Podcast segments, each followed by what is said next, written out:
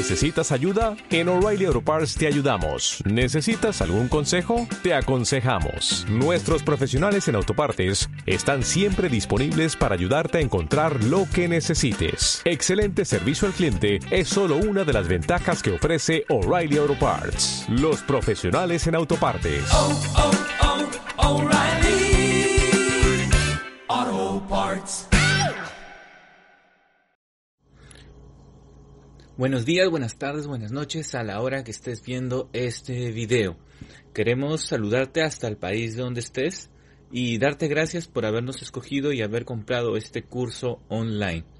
En el curso que has adquirido, que es Marketing para Negocios de Belleza, vamos a hablar de diferentes temas en torno al marketing que podrías aplicar a tu negocio de belleza, ya sea si tengas una barbería, un spa, un salón de belleza, un centro de estética, un salón de manicure. Las diferentes herramientas que te vamos a dar te van a permitir poder alcanzar tus objetivos. Ahora, es importante que estés calmado y puedas ver tranquilamente este video. Así que busca una libreta, un lápiz, toma asiento y prepárate porque vamos a empezar.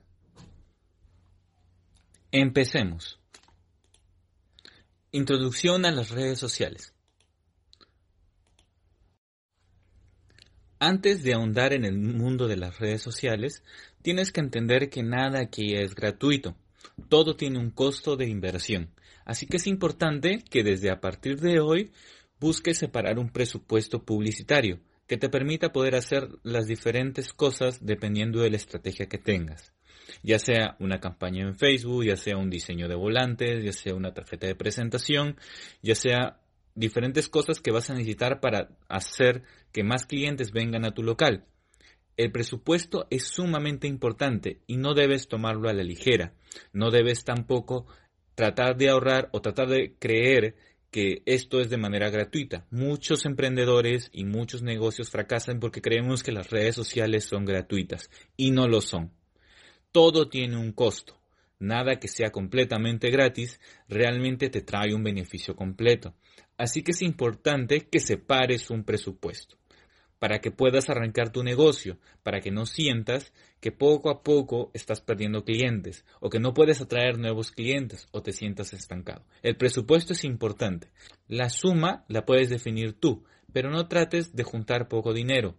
Realmente dale un presupuesto real a las campañas. Ahora, ¿cuánto dinero puede ser?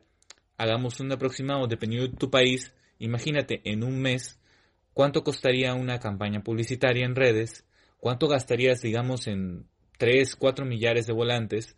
Quizás en una o dos gigantografías que puedas modificar dentro de tu local si en caso ya tienes gigantografías muy antiguas y tus tarjetas de presentación que te vamos a mostrar a continuación son un ejemplo de las tarjetas que deberías tener. Así que a partir de este tipo de cosas, anda haciendo números, anda haciendo cuentas de cuánto deberías tener de presupuesto publicitario.